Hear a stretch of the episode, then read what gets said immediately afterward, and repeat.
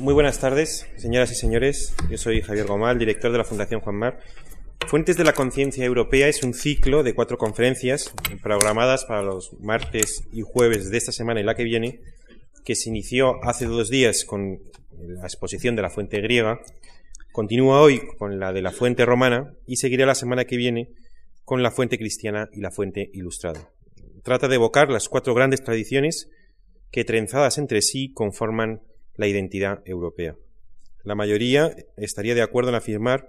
que si se prescindiera de cualquiera de ellas, Europa simplemente no podría explicarse si es que Europa es un concepto que significa algo.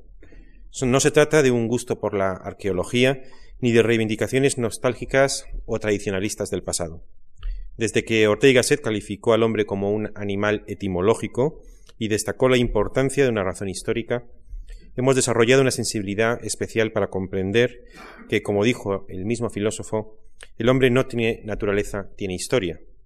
Y si esto es cierto, es imprescindible indagar esa misma historia, la de los pueblos y las civilizaciones a la que pertenecemos, para comprendernos y para comprenderlas. A la sesión de hoy corresponde el estudio de la fuente romana, y para dar la conferencia hemos invitado a Javier Paricio, nacido en Zaragoza, ha enseñado Derecho Romano en las universidades de Zaragoza, León, Sevilla y Complutense de Madrid, de la que es catedrático desde 1986 y director del Departamento de Derecho Romano desde 1987. Becario Humboldt es miembro de la Academia Jus Privatista de, Privatistas Europeos y ha sido invitado a participar e impartir cursos, conferencias y seminarios en más de 30 universidades europeas. Desde su fundación, en 1989, dirige la revista Seminarios Complutenses de Derecho Romano, que ha sido considerada como el más importante órgano de expresión del derecho romano en lengua española. Es presidente de la Fundación Ursicino Álvarez para el estudio y divulgación del derecho romano y dirige tres colecciones de libros relacionadas con el derecho romano y la ciencia jurídica europea. Es autor de más de 120 publicaciones entre libros, artículos y escritos de diferentes tipos y simplemente les voy a citar las más recientes, Historia del Derecho Romano de 1989, pero que ya va por la séptima edición, Fundamentos del Derecho Privado Romano con eh, Fernández Barreiro, Los juristas y el poder político en la antigua Roma, eh, Valor de las opiniones jurisprudenciales en la Roma clásica, de la justicia y el derecho, entre otros títulos. Esta es una presentación resumida de sus méritos objetivos. Permítaseme añadir a ella mi propio testimonio personal de admiración, pues fui alumno suyo en las aulas de la Universidad Complutense y es imborrable para mí el recuerdo incomparable de su magisterio. Siempre he querido que surgiera la oportunidad de ofrecer al, al profesor París esta tribuna y ahora que se ha cumplido ese antiguo deseo, quiero manifestarle mi satisfacción y darle las gracias por haber querido participar en este ciclo. Gracias, Javier. Bien, ante todo, buenas tardes. Al dar comienzo a esta intervención, y además de, agradecerles su asistencia en un día tan desapacible, de tanto frío como hace hoy, quiero manifestar de manera expresa mi más sincera gratitud a la Fundación Juan Marc y a su director Javier Goma, a quien agradezco profundamente sus palabras en gran medida medidas por el afecto que nos tenemos desde hace muchos años cuando fue alumno. Digo por la invitación que me acusaron para participar en este ciclo de conferencias acerca de las fuentes de la conciencia europea en una sede como esta, que es no solo una de las más emblemáticas en el ámbito cultural español, sino que también lo es en el europeo. El tema sobre el que se me invitaba a hablar versaba acerca del legado jurídico romano contemplado desde nuestra perspectiva europea actual. Y debo confesar que aunque ya lo intuía solo cuando me puse frente al ordenador con toda la pantalla en blanco,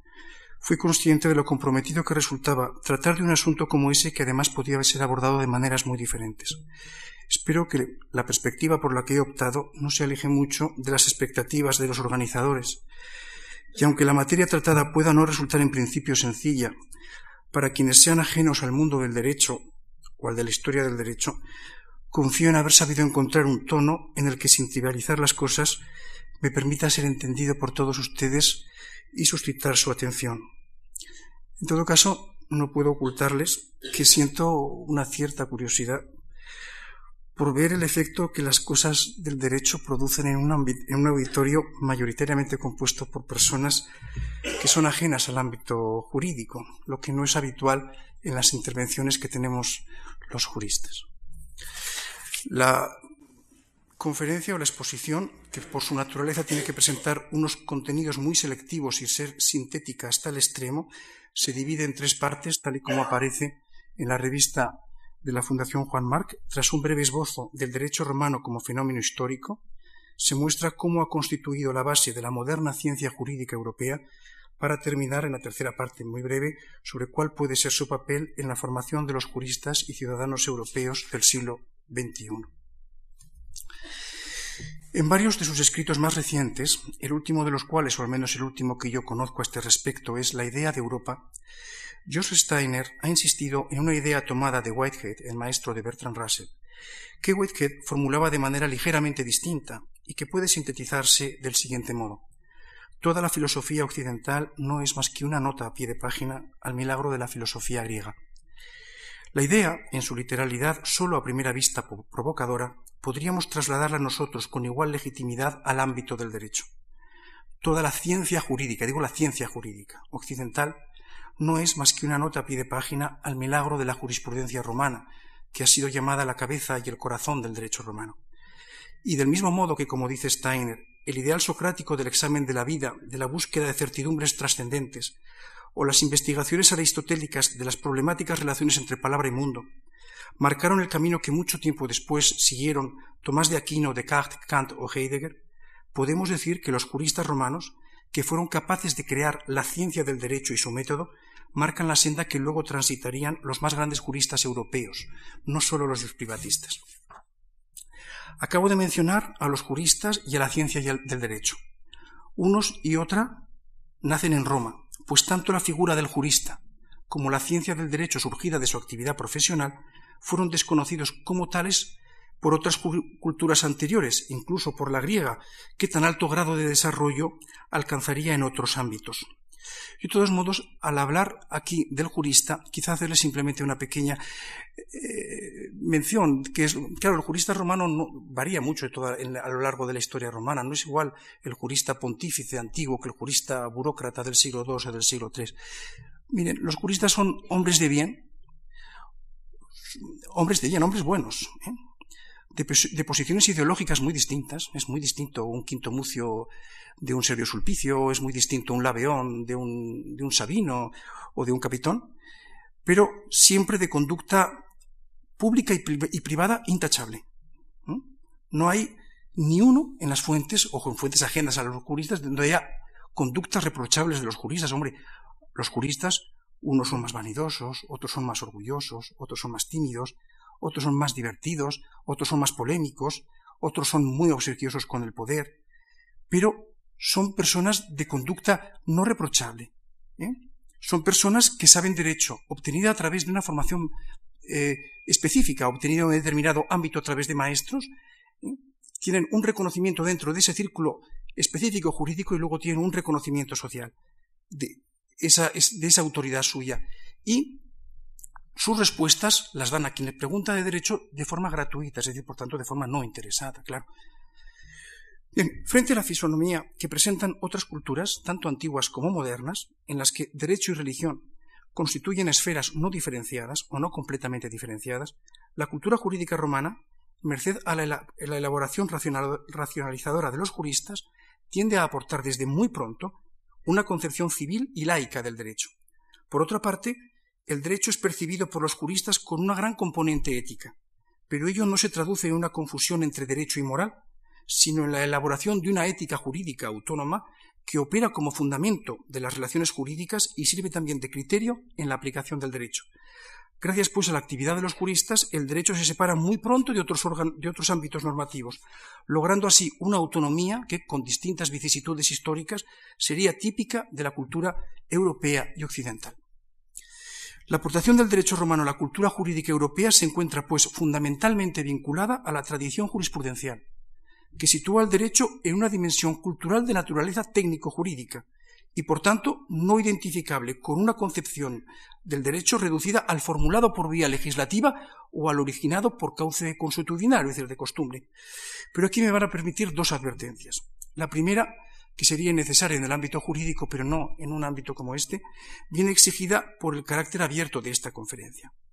El término jurisprudencia no lo estoy utilizando en este momento en el sentido más ordinario en que lo empleamos hoy día, es decir, como doctrina que resulta de las decisiones de los tribunales de justicia, sino como el conjunto de las opiniones de los juristas, y en consecuencia vendría a coincidir más o menos, más o menos, con la doctrina en sentido moderno. La segunda es más importante. Decía que la aportación cultural del derecho romano se encuentra principalmente vinculada a su tradición jurisprudencial, que sitúa el derecho en una dimensión cultural de naturaleza técnico-jurídica y, en consecuencia, no identificable con una concepción del mismo reducida al, al creado por vía legal. Pero esto no quiere decir, como temo que muy a menudo tiende a interpretarse, que la ley en Roma tuviera escasa importancia o un papel secundario. En este sentido, quizá haya pesado como una losa en la doctrina moderna, en la doctrina moderna y tanto dentro del ámbito del derecho romano como fuera de él. El no haber entendido en su exacto contexto una famosa frase de un romanista genial como era Schulz, según la cual Roma, que es el pueblo del derecho, no es el pueblo de la ley. Das Volk des Rechts ist nicht das Volk des Gesetzes. Es la frase lapidaria con la cual termina toda la argumentación central del capítulo Ley y Derecho en Roma de Schulz. Esa frase es preciso reconducirla a sus precisos límites para evitar equívocos, pues para el romano, como para nosotros hoy, la ley es fuente primordial del derecho, la ley entendida como la entendían ellos, es decir, como la expresión de la voluntad popular, además la ley era votada en el pueblo. Ciertamente, también como decía ayer Carlos García Gual, no todos eh, los votos eran iguales, no todos, pero tampoco nos puede extrañar, o sea, dependía si la votación era en centurias o tribus y pero tampoco nos puede extrañar eso. Tampoco hoy vale lo mismo el, voto de un, ciudadano que vota en Madrid que uno que vota en Cuenca, cuyo voto vale muchas veces más. ¿eh? Para persuadirnos de ello, sin entrar en explicaciones más profundas, en las que no es posible detenerse aquí y ahora, basta con acudir a los principales elencos de fuentes de los que disponemos en las fuentes jurídicas romanas, que son de tres juristas eh, del siglo II y otro hasta principios del siglo III, de Papiniano Gallo y Pomponio, todos ellos coincidentes, por tanto, en la época de atardecer de la época clásica. Si tomamos, por ejemplo, la exposición de Gallo, y no se observa lo distinto de otras de, los otros autores, se observa que entre los jura populi romani, expresión que podemos entender como el ordenamiento jurídico romano, mencionan de todo la ley,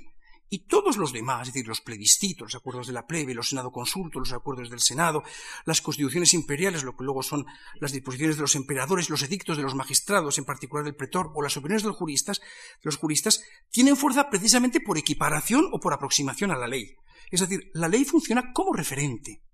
De todos modos, como la solución a los problemas jurídicos concretos no depende con suma frecuencia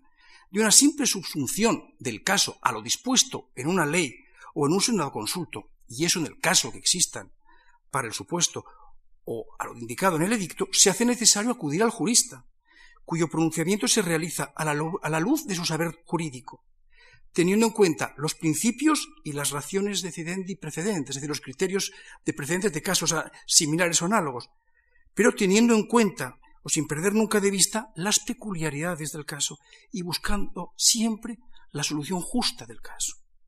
Por lo demás, es de suma evidencia que la jurisprudencia no es una fuente más del derecho como las otras que les he mencionado, sino una bien diferente a las otras y la que proporciona unidad a todo el ordenamiento. En este sentido, de modo muy preciso, se manifiesta Pomponio cuando afirma que no puede existir el jus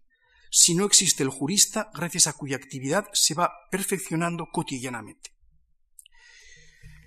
Tras un largo camino histórico, siempre vinculado a la práctica de desarrollo y consolidación del saber jurídico,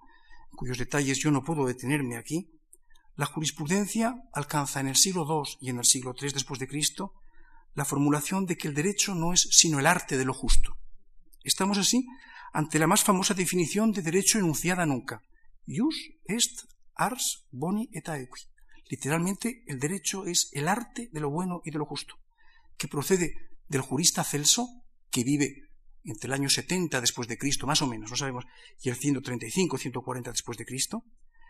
uno de los más grandes dictaminadores que Roma tuvo y que conocemos a través de una cita de Ulpiano, aunque Ulpiano nada dice sobre el contexto en el cual Celso hace esa afirmación. En esa, en esa definición, a mi modo de ver, el término ars no debe traducirse sin más, como muchas veces se hace, como técnica, y mucho menos, esto es mucho más evidente, como sistema en el sentido ciceroniano, como el sistema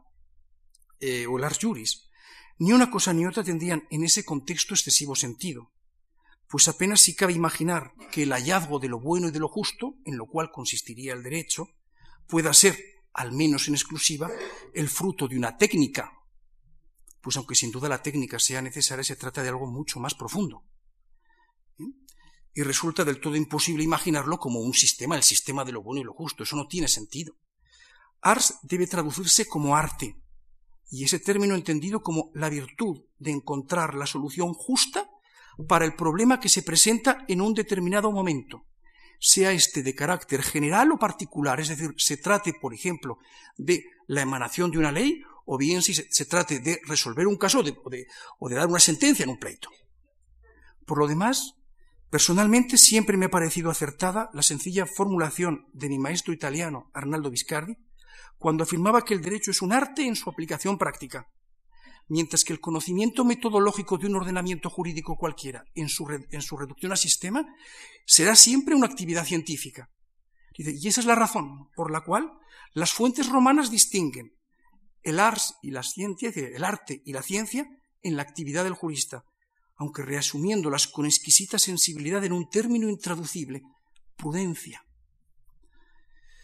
Hemos visto arte, de lo bueno y de lo justo. En el binomio bonum et aecum, el término bonum se refiere a lo bueno, a lo recto, desde el punto de vista ético, mientras que aecum debe traducirse por lo justo, pues aecum y justum son términos sinónimos, aunque los juristas sirven mucho más de aquel, de aecum, que de justum. En consecuencia, según Celso, aunque su postura probablemente no haga sino compendiar una convicción más profunda que se remontaría según mi opinión, más atrás en el tiempo, el derecho no es más que el arte de lo bueno y lo justo, y el único fin del derecho es, pues, la justicia. Esto resulta tanto más evidente si colocamos la opinión de Celso en el propio contexto en que Ulpiano la refiere. Ulpiano vive exactamente un siglo después de, de Celso, entre el más o menos el 170 después de Cristo cuando nace al 223 en que muere asesinado. Y Ulpiano la refiere ni más ni menos que en el frontispicio de sus instituciones, es decir, el libro que Ulpiano escribió, la obra que Ulpiano escribió, tiene más de un libro, que Ulpiano escribió para la enseñanza del derecho. Y esa la obra la abre con las siguientes palabras que preceden exactamente la cita de Celso. Dice, la leo en, castellano, dice, aquel que ha de dedicarse al jus, al derecho, es necesario que conozca de forma preliminar de dónde deriva el término jus. Y debe saber que es llamado así por derivar de justicia, de justicia. No hay que ser ningún experto filólogo para advertir lo imposible de semejante etimología. Y tal vez alguno se podría preguntar acerca de cómo alguien de una cultura tan refinada como el piano afirma algo que supone nada menos que invertir los términos de la derivación. Es decir, justicia puede derivar de jus, pero no la inversa. Pero no se trata de un error, es imposible que lo sea, y menos aún en la frase que sirve de apertura a una obra fundamental, que sin duda Ulpiano pensó hasta el extremo, es decir, Ulpiano ese comienzo de sus instituciones lo pensó tanto como, como Virgilio pudo pensar el primer, el primer verso, los versos iniciales de la, de la Eneida, o como Gibón pudo, pudo eh, pensar su declinar y caída del Imperio Romano. El jurista, quizá de modo provocador, no hacéis sino expresar un convencimiento de hondo calado, que va mucho más allá de la etimología formal, que a Ulpiano a estos efectos no le importa nada. Derecho, jus, deriva de justicia porque precisamente el fin del derecho es la justicia. Y de ahí que diga, o prosiga, ut eleganter celsus definit jus est ars bonita equi. ¿Eh? Y como elegantemente define Celso, el derecho es el arte de lo bueno y justo. Por lo demás, quisiera marginalmente recordar que los jueces romanos, personas en principio legas en derecho, es decir, no eran expertos en derecho, aunque para las cuestiones jurídicas eh, contaran con el asesoramiento de los juristas, y eso tanto en el ámbito de los juicios públicos como en los juicios privados, antes de juzgar, daban, según creo haber mostrado hace años, un juramento promisorio de actuar precisamente con arreglo a lo bonum et Y si consideramos que era la opinión, la opinión, el sentir, el sentir, la sentencia que, del juez, la que establece cuál de las partes procesales está en situación jurídica, es decir, cuál de las partes está en situación de jus, y para llegar a esa, solución, el juez ha jurado actuar con arreglo a lo bonum et también se podría explicar a través de esa explicación procesal que Celso y Ulpiano pudieran decir que jus est ars boni Fuera como fuese, tal es el descubrimiento de Celso que Ulpiano coloca como pórtico de una de sus obras fundamentales, y obra por la cual Ulpiano seguro que sentía predilección, y que siglos después Justiniano situará también como pórtico del digesto, la obra jurídica más importante de la historia humana.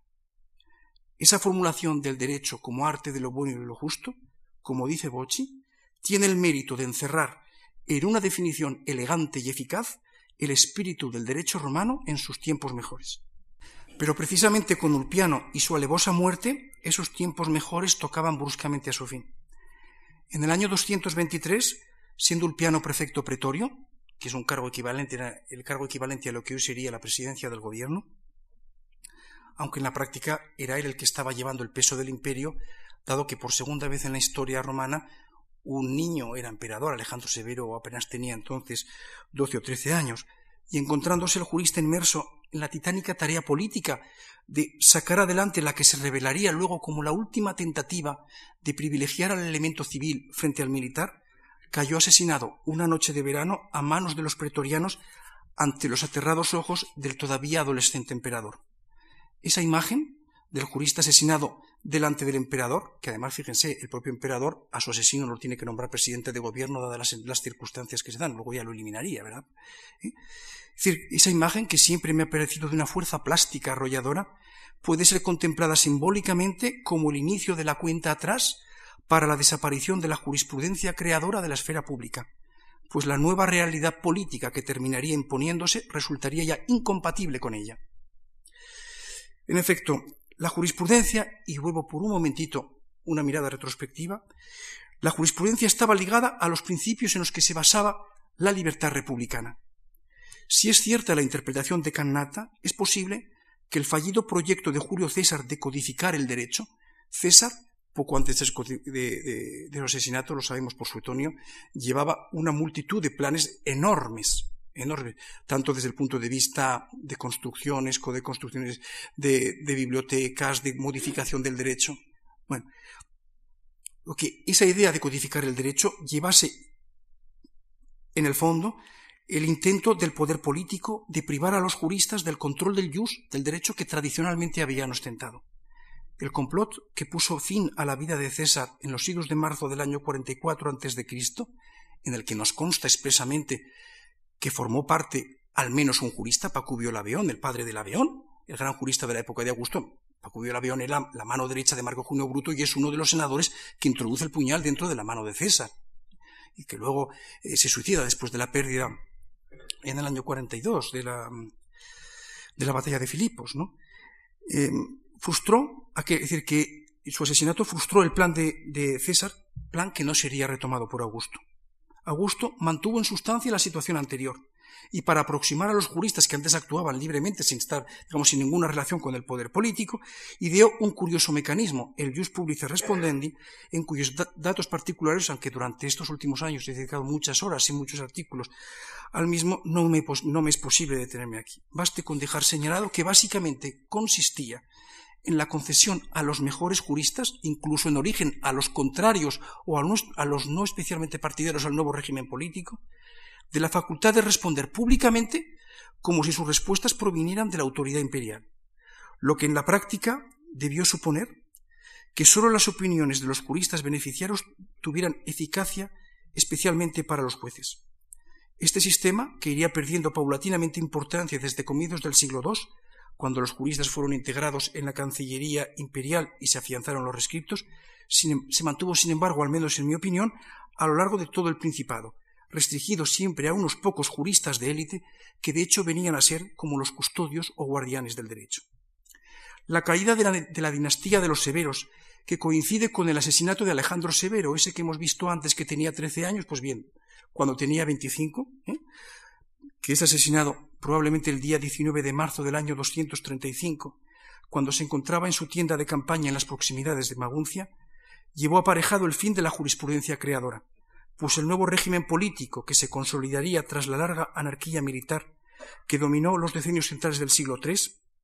harían no ya imposible, sino ni siquiera pensable, la pervivencia de una jurisprudencia libre. La transformación del Principado en una monarquía de corte absolutista resultaba incompatible con la existencia de juristas libres que emitían sus dictámenes gratuitamente en función de la verdad y la justicia. Por eso la jurisprudencia creadora desapareció del escenario histórico casi de golpe. La nueva organización política orientó el ordenamiento jurídico hacia un modelo donde la ley, pero entendida ahora como expresión de la voluntad del que manda, de la voluntad imperial, era la única fuente de innovación jurídica, aunque claro se pudiera o se podía seguir acudiendo a las obras de los juristas siempre que no, los juristas antiguos, ¿eh? Siempre y cuando no estuvieran en contradicción con la nueva legislación. En la primera mitad del siglo VI después de Cristo, el emperador de Oriente Justiniano ordenó llevar a cabo una compilación de todo el derecho en vigor, tanto de lo que quedaba del derecho jurisprudencial como de las leyes imperiales, presentándose el conjunto, lo que conocemos como corpus juris civilis, como una ordenación autoritaria del poder político. Sin embargo, la parte mayor y más importante de la compilación la constituye el digesto, que conserva una enorme selección de la literatura jurídica elaborada por la jurisprudencia romana y cuyo redescubrimiento en Occidente, en concreto en la Universidad de Bolonia, a partir de los últimos años del siglo XI y principios del XII, serviría de fundamento para la formación de la cultura jurídica europea común. Y así pasamos a la segunda parte de la exposición. Tras la caída del Imperio Romano de Occidente, no consta que los territorios que formaron parte del mismo, cuales estamos nosotros, claro, perviviera, que en ellos perviviera una tradición jurídica de altura científica, que ya en el siglo IV había desaparecido. Es más, existe certeza de que no fue así, y aunque sepamos que por lo que respecta a Italia, que en el año 554, a petición del Papa Vigilio, se introdujo durante el breve periodo de, reconquista de los justinianeos de Italia, entre el año 553 y el año 568, la vigencia del Corpus Juris, no consta tampoco en el territorio italiano la existencia de un conocimiento y un estudio del digesto, aunque copias de éste físicamente se conservaran, pues su complejidad lo convertía en inaccesible para los ambientes didácticos y forenses de entonces, es decir, que de los siglos VII, VIII, IX, X, como si no existiera. De todos modos, aquella introducción del corpus juris y en particular del digesto, con sus correspondientes copias, que sabemos que habían sido traídas de Constantinopla a Italia, eso lo sabemos por la pragmática sanción de la, pedida por el, por el Papa Vigilio, sería, como se revelaría siglos después, una fortuna histórica, pues sin ella probablemente nada de lo que vamos a ver hubiera sido posible, o lo hubiera sido de otro modo. Dados los antecedentes, el repentino auge del estudio del derecho romano que se opera en la Universidad de Bolonia desde los últimos años del siglo XI y primeros del XII resulta tan asombroso como fascinante. Es cierto que el fenómeno pudo verse favorecido, entre otros factores concurrentes, por la prosperidad económica que entonces había en muchas de las ciudades italianas y por el fuente arranque intelectual que se produce en ese momento histórico vinculado al progresivo interés que despertaba el mundo antiguo, pero eso apenas se ayuda a explicar el vertiginoso renacimiento del derecho en Bolonia. Como tantas veces sucede, el fenómeno resulta inexplicable sin una figura que lo haga posible y lo encarne. Como decía un profesor mío de Derecho Administrativo en Zaragoza, que está en la Complutense, el que vale, vale. ¿eh? ¿Eh? Y eso no es otra que el gramático y teólogo Irnerio, que llegó a comprender y asimilar de manera admirable una obra tan difícil y compleja como es el digesto, y lo empleó en la enseñanza jurídica. Irnero y sus seguidores explicaban la compilación justinianea, aquellos textos, y en particular el digesto, texto por texto, que eran anotados mediante explicaciones interlineales o sobre todo marginales a los lados, llamadas glosas, y de ahí el nombre de glosadores que reciben estos juristas por su actividad literaria fundamental. Esos juristas consideraban el derecho del corpus juris como el, como el auténtico derecho, sin someter a crítica el contenido normativo del mismo. El estudio del digesto, que constituyó entonces, como se ha llamado, una verdadera revelación del derecho, iría mostrando su, trascendencia como instrumento no solo para la investigación, sino también para el hallazgo de soluciones prácticas para los casos mm, de la vida. La ciencia jurídica europea renace, pues, eh, vinculada al texto y a su interpretación dogmática. Claro, es muy explicable que aquellos, aquellos eh, antiguos juristas medievales no se dedicaban solamente a pequeñas anotaciones, sino que veían como muchas respuestas de los juristas se coincidían en unos textos y en otros, a veces encontraban divergencias que se mantenían y ellos trataban de ocultar, a veces hacían resúmenes de los textos, eh, de, títulos del digesto, por ejemplo, o libros enteros, etc. Discípulos de Urnerio, aquí digo casi los nombres, sin más no entro en más, en más indicación, son los llamados cuatro doctores, Martín, Hugo, Jacobo Búlgaro, Placentino, Azón, hasta llegar a, Cursio, que es, eh, por así decirlo, el compilador de los, de los, glosadores que, recogió la labor de los glosadores precedentes en la glosa ordinaria o magna glosa, que abarcaba todo el corpus juris, eran casi 100.000 glosas, y esa glosa cursiana eh, se agregó a los a las ediciones del corpus, junto a los cuales, junto a la edición del corpus, esa glosa era, era estudiada y además era más importante casi la glosa que el propio texto del corpus. La escuela de Bolonia, a la que encaminaban sus pasos estudiantes procedentes de los más diversos lugares. Hay muchos estudios sobre dónde venían cada uno, los estudiantes que venían de Italia, de Francia, de Centro Europa, de los territorios del Sacro Imperio Romano Germánico, ¿eh? sirvió para la difusión del derecho romano por toda Europa, gracias también a las nuevas universidades que se fueron fundando desde mediados del siglo XII en Italia, en España, en Francia, en Centro Europa, reforzándose así la conciencia de una cultura jurídica europea común. En realidad, el influjo sobrepasó incluso los contornos del continente europeo y penetró de lleno muy pronto en Inglaterra, donde enseñó Vacario, discípulo de Martín, uno de esos cuatro doctores que hemos visto antes, que había sido llamado a trasladarse había sido invitado a trasladarse a Inglaterra por el arzobispo Teobaldo de Canterbury. Sin embargo, pese al éxito de su Liber Pauperum, libro de los pobres, nombre derivado de la condición de los estudiantes que suelen tener siempre, ¿verdad? A los que estaba destinado y para que pudieran adquirirlo a bajo precio y leerlo en poco tiempo, que era una especie de epítome del digesto y del, corp y del, y del códex con multitud de glosas, Digo que, pese a ese éxito, la enseñanza del derecho romano sería objeto de distintas prohibiciones por razones de tipo político, a partir de la primera del rey Esteban de Blois, que es nieto de Guillermo el Conquistador, en 1151 al propio Bacario. Y aunque la doctrina romanista no fuera ajena a juristas de la talla de Glanville o Bracton, los autores de los primeros comentarios sistemáticos del, del Common Law, Inglaterra rechazó de manera expresa un derecho que al margen de distintas eh, razones de naturaleza política era ajeno a sus tradiciones. El derecho anglosajón seguiría así desde entonces unos derroteros distintos a los de la Europa continental, adoptando sin embargo unos caracteres técnico-procesales que en muchos aspectos recuerdan a la estructura del derecho romano clásico, aunque claro, en uno el protagonismo le corresponde a los juristas y en otro a los jueces. La actividad de los glosadores era principalmente científica, de interpretación del corpus juris, pero no es exacto afirmar, como todavía a veces se hace, que despreciaran o ignoraran la utilidad de los textos jurídicos romanos justinianeos en relación con la práctica, sobre todo en la actividad de asesoramiento jurídico y privado o en la, em, aplicación judicial del derecho. Es más, era imposible que esa actividad de asesoramiento en la práctica jurídica o forense no se abriera paso y cada vez en mayor medida. Lógicamente había para ello que acomodar el derecho del corpus juris a las nuevas situaciones y a las nuevas necesidades del momento histórico. Y esto fue paulatinamente llevado a cabo de interpretaciones, se realizaba a través de interpretaciones, de analogías, de extensiones, etc. La simple glosa no era por lo demás el cauce más idóneo para ese cometido, y de ahí que fueran apareciendo amplios comentarios que empleaban sobre todo el derecho romano y la glosa, pero también otros derechos concurrentes,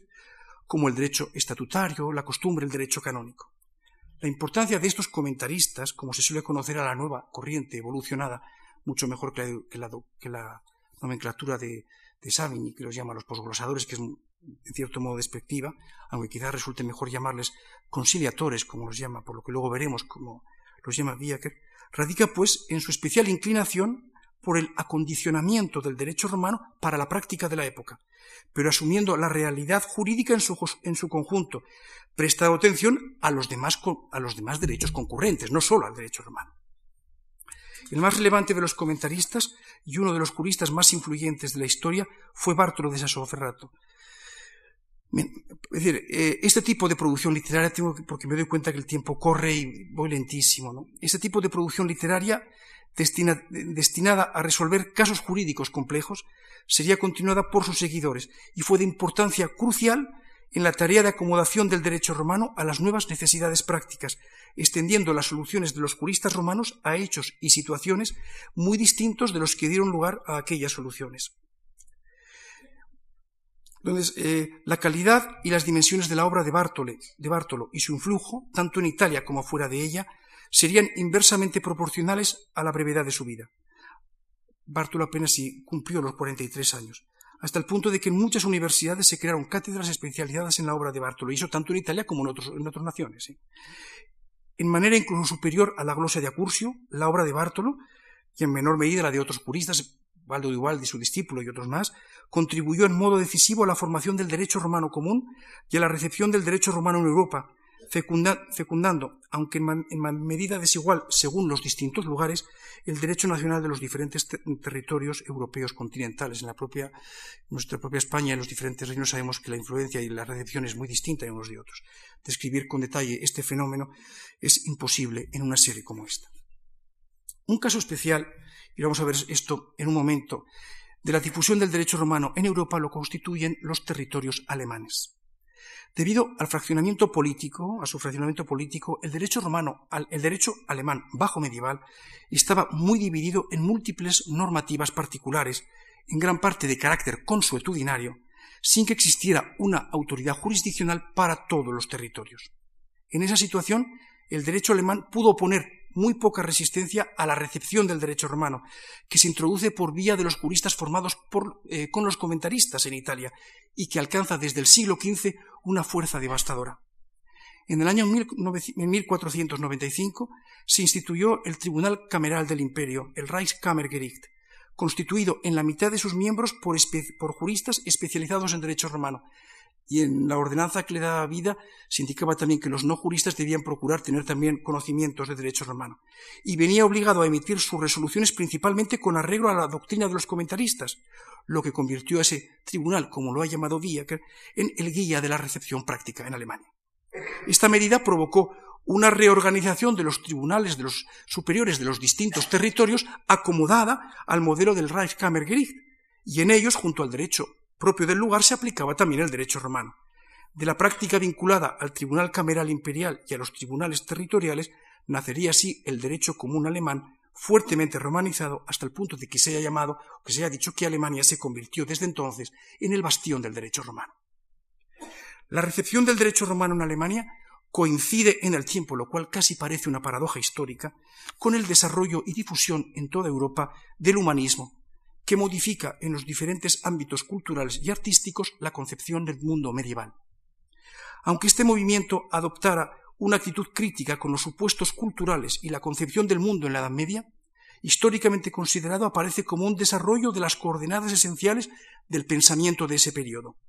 De modo especial, el humanismo participa también de, que la convicción, de la convicción de que los fundamentos de la cultura occidental se encuentran en el mundo griego y romano, pero propugna la búsqueda de su expresión auténtica e históricamente originaria frente a la, frente a la actitud acrítica del pensamiento medieval. De la cultura de la antigüedad clásica, conocida a través de los textos literarios, extrae el humanismo el nuevo orden de valores que estaban llamados a configurar el pensamiento de la edad moderna. Entre tales valores se sitúa la razón como modo de conocimiento, la verdad como objetivo de la ciencia, y la persona como referente legitimador de la ordenación jurídico-social. El humanismo nació fuera de los ámbitos relacionados con el derecho, pero terminó por influir en él. Desde el punto de vista jurídico, la dirección humanística supone un planteamiento metodológico distinto al de los glosadores y de los humanistas. Aunque los primeros humanistas, más o menos, eh, eh, tuvieran respeto por sus predecesores, respeto que luego se perdería en absoluto por parte de los, humanistas posteriores. Eh, en todo caso, claro, aquí con el humanismo tiene nacimiento el, método histórico crítico que aplicamos nosotros en aquella época de modo muy rudimentario que luego extendería la, ciencia romanística moderna. El humanismo jurídico nace en Italia, donde le resulta imposible triunfar por la oposición de los, de los, comentaristas. Claro, tampoco triunfará en Alemania, como hemos visto que se encuentra sumida en el inicio, es decir, del pleno periodo de la recepción. Y tampoco lo hará en España,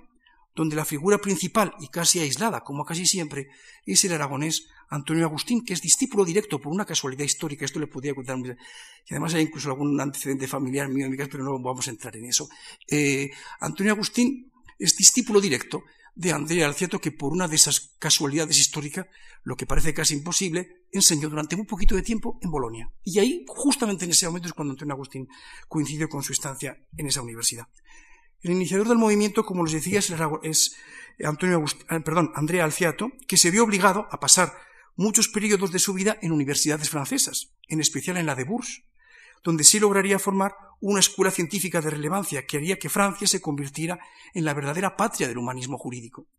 Se contrapondría así desde entonces la dirección culta de la jurisprudencia elegante, el mos gallicus o estilo francés, a la corriente tradicional de origen italiano, el mos italicus o estilo italiano, contraposición que dividirá a los estudiosos del derecho romano hasta las modernas compilaciones. Y la verdad, hasta nosotros también. ¿eh?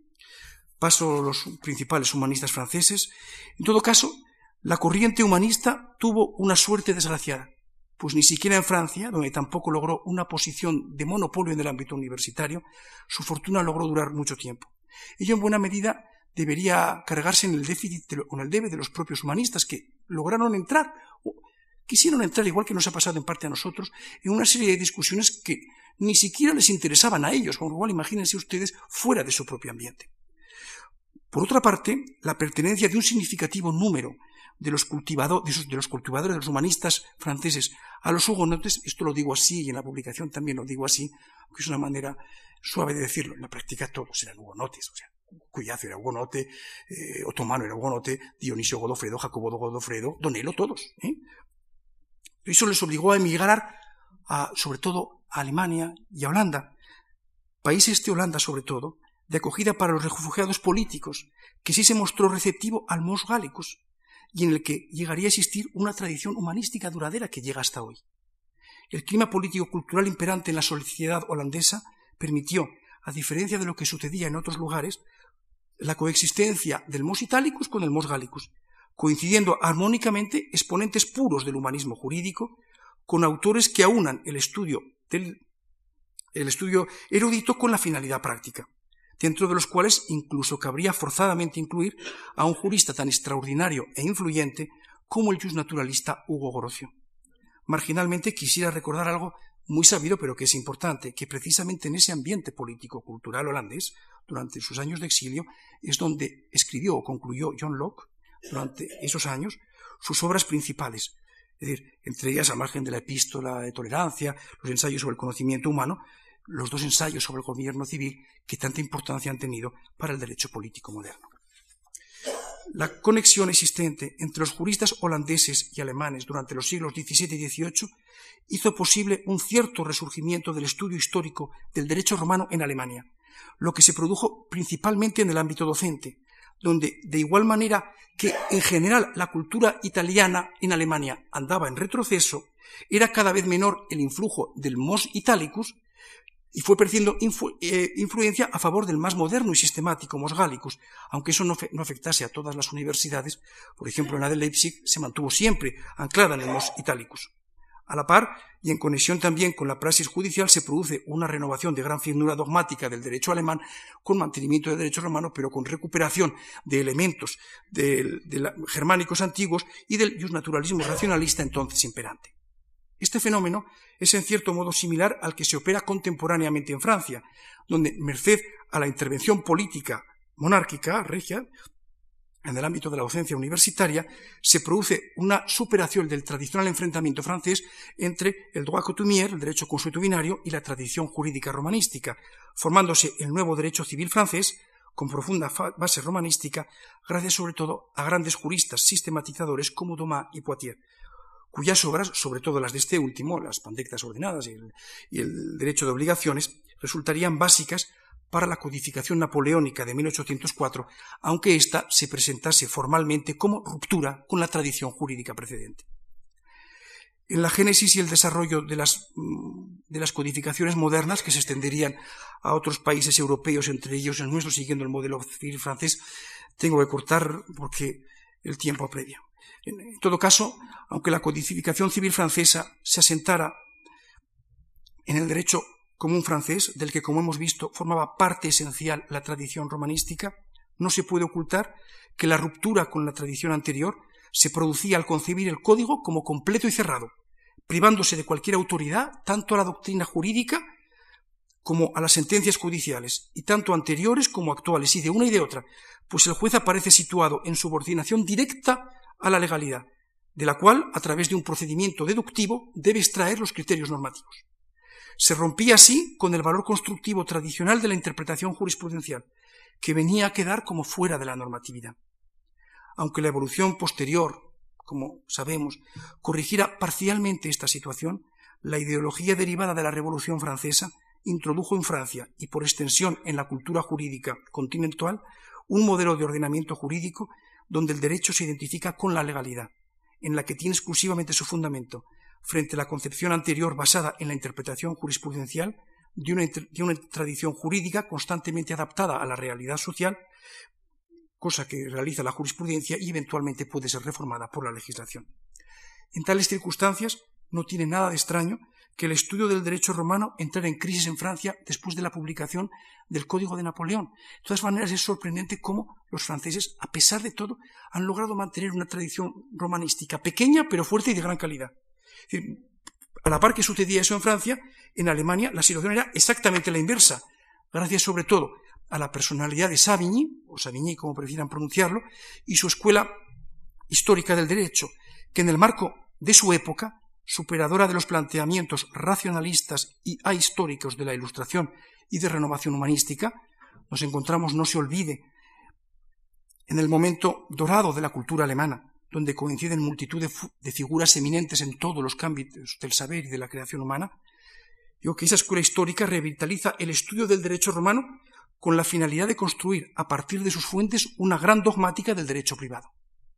De Savigny parten las dos corrientes principales que dominan en Alemania durante el siglo XIX el estudio del derecho romano y que influyen en toda Europa, aunque durante mucho tiempo predominara la elaboración dogmática sobre la histórica. Pese a la reticencia de los representantes de la escuela histórica a las construcciones abstractas y al pensamiento especulativo del derecho natural racionalista, lo cierto es que los pandectistas alemanes del siglo XIX no prescindieron de ellas en su configuración de una dogmática rigurosa en la que se asentaría el Código Civil alemán, el BGB, que entraría en vigor el 1 de enero de 1900 y que pondría fin a la vigencia del derecho romano en Alemania. Los pandectistas serían así los últimos juristas que utilizarían el corpus juris para resolver problemas jurídicos de su época y elaborar una ciencia jurídica adaptada a su tiempo. También de Savigny parte en Alemania el moderno estudio histórico del derecho romano como línea científica autónoma. No hay que olvidar además el papel jugado por el propio Savigny en el reconocimiento y la publicación del palimpsesto veronés de las instituciones de Gallo, descubierto por Niebuhr en 1816 que iba a proporcionar una nueva visión del derecho romano clásico y sobre todo del derecho procesal que hasta entonces era casi desconocido. De todos modos, la gran expansión del estudio histórico jurídico del derecho romano en Alemania se produce en la segunda mitad del siglo XIX,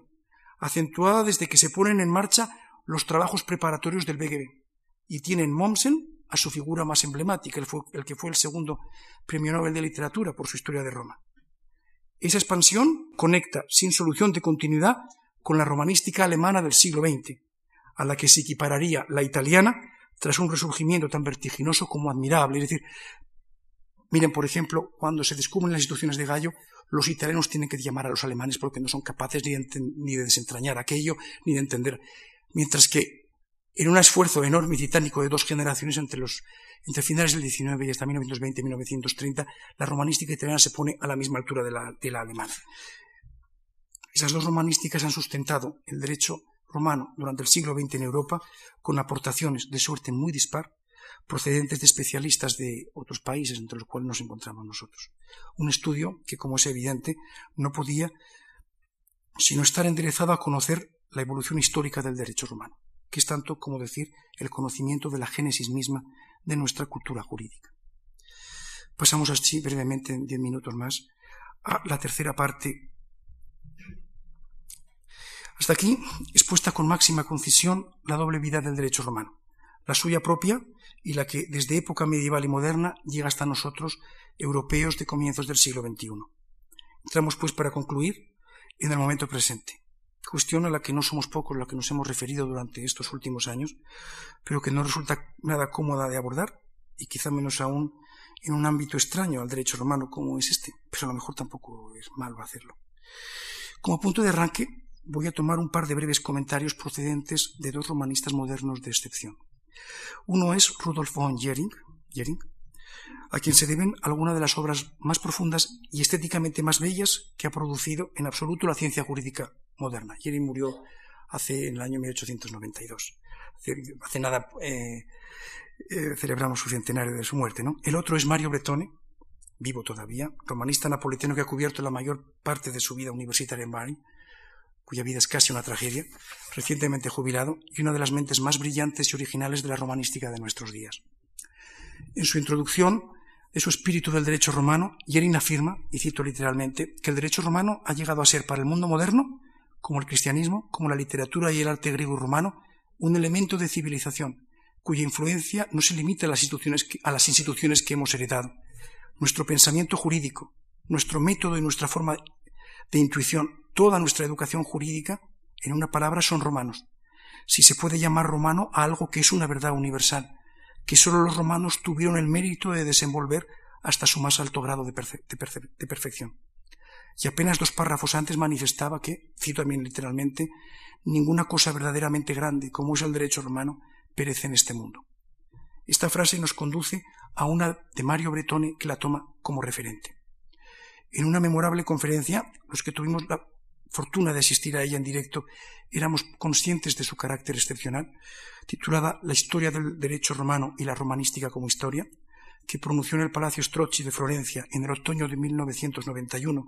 y que ha sido luego reproducida en diversas series, su último capítulo lo titulaba La mente de Europa y ante la grave situación por la que atraviesa nuestra disciplina, concluía su intervención con estas frases, con estas palabras. Desgraciadamente, nosotros no podemos repetir ya la confiada frase de Jering, ninguna cosa verdaderamente grande perece en este mundo, podemos perecer. Ese pesimismo, que no es Bretón el único en expresar,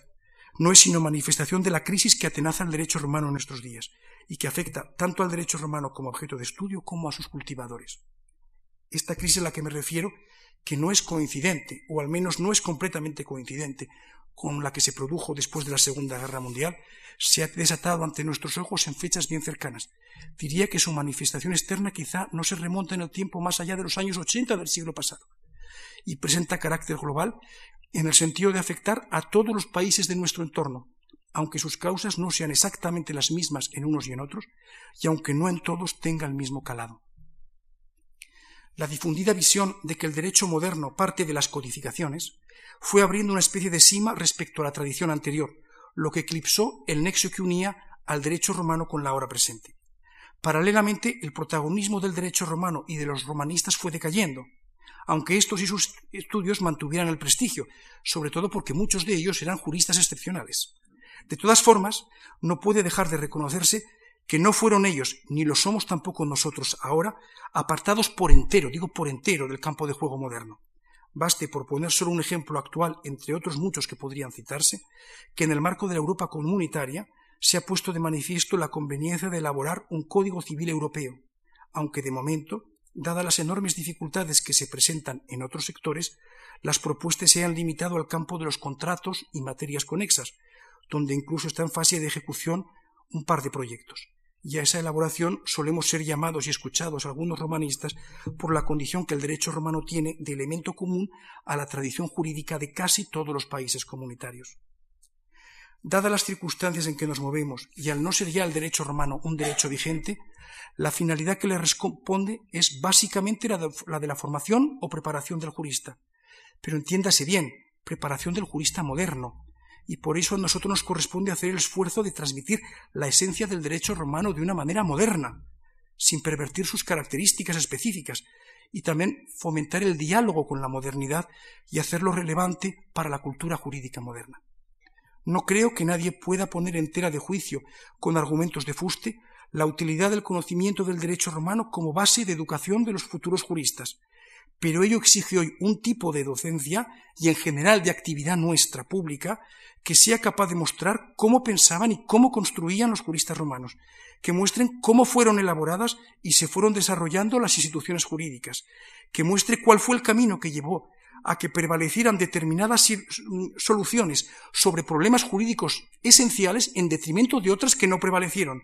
lo cual, aparte de evidenciar el aspecto fundamental de la historicidad del derecho, es tanto como estudiar y transmitir la génesis mismo de nuestra ciencia jurídica en los, en los contextos sociales y culturales en los que nació.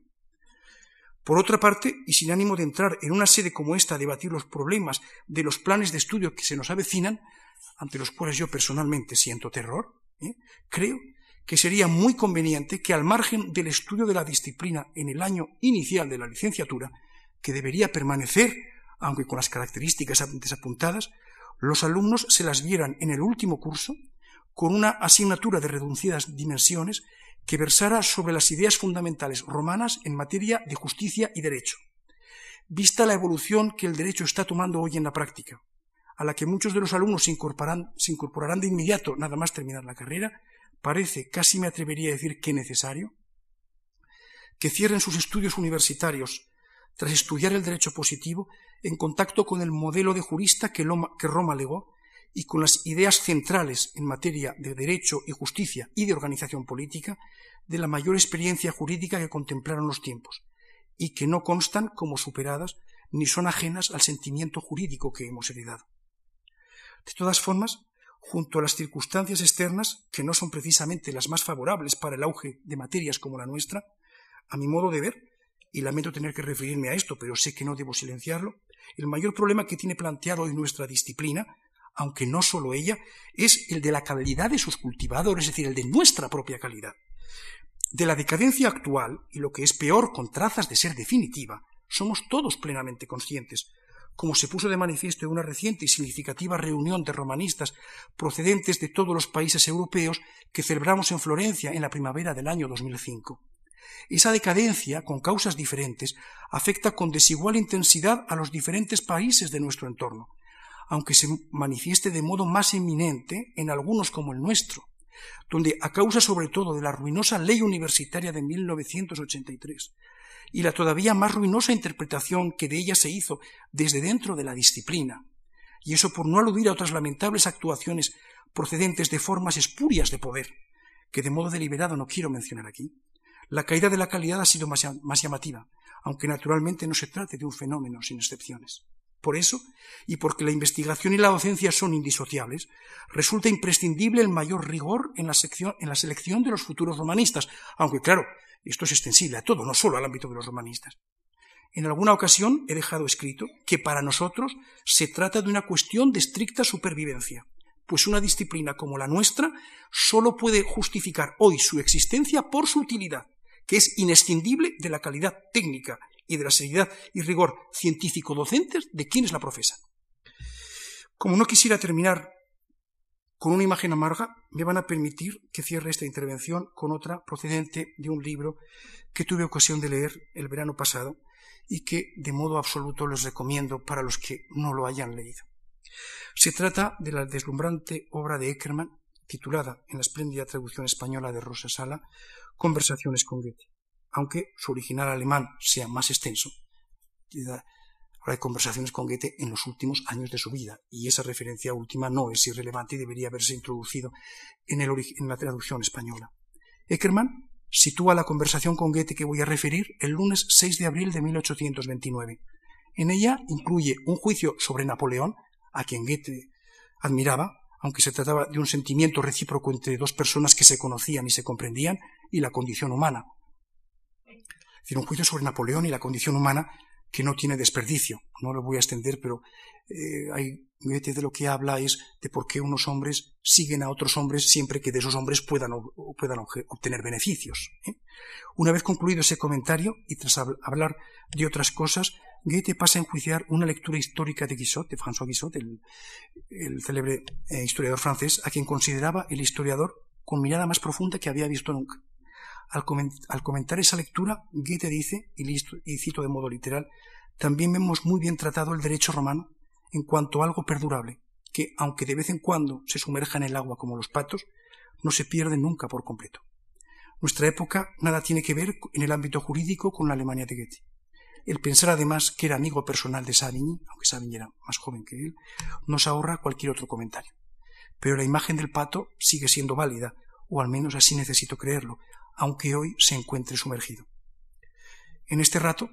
tras esbozar primero la historia más que milenaria del derecho romano, hemos visto luego cómo a lo largo de una parábola de casi mil años ha constituido la base de la cultura jurídica europea. Los cambios y la renovación social y jurídica actuales, en unos tiempos complejos y oscuros, como los acaba de definir ahora García de Enterría, están siendo numerosos y profundos, y es muy difícil prever sus consecuencias. En todo caso, pese a tantas dificultades y pese al multiculturalismo creciente, a causa sobre todo de la inmigración, no hay ninguna razón en una Europa que no puede permitirse dejar de lado sus perfiles tradicionales que la identifican, para que el derecho romano deje de tener un protagonismo relevante en la formación de los futuros juristas europeos y como elemento esencial del saber jurídico. Se trata de una tarea irrenunciable que nos compete cumplir a los, a los romanistas de hoy y del futuro inmediato, y para ella, al margen de la batalla política nuestra, ¿eh? resulta imprescindible no sólo saber enlazar el derecho romano con los intereses actuales, sino ser capaces de estar a la altura que para sus épocas estuvieron nuestros predecesores, para muchos de los cuales, y esto conviene decirlo, aunque no haga falta eh, profundizar ahora en ello, sus vidas no fueron precisamente fáciles, marcadas por el desgarramiento de las guerras, la orfandad de los exilios o la aflicción que se deriva de las injusticias, y no estoy hablando aquí de los siglos XVI y XVII, sino de cosas mucho más recientes. ¿eh? Es sabido,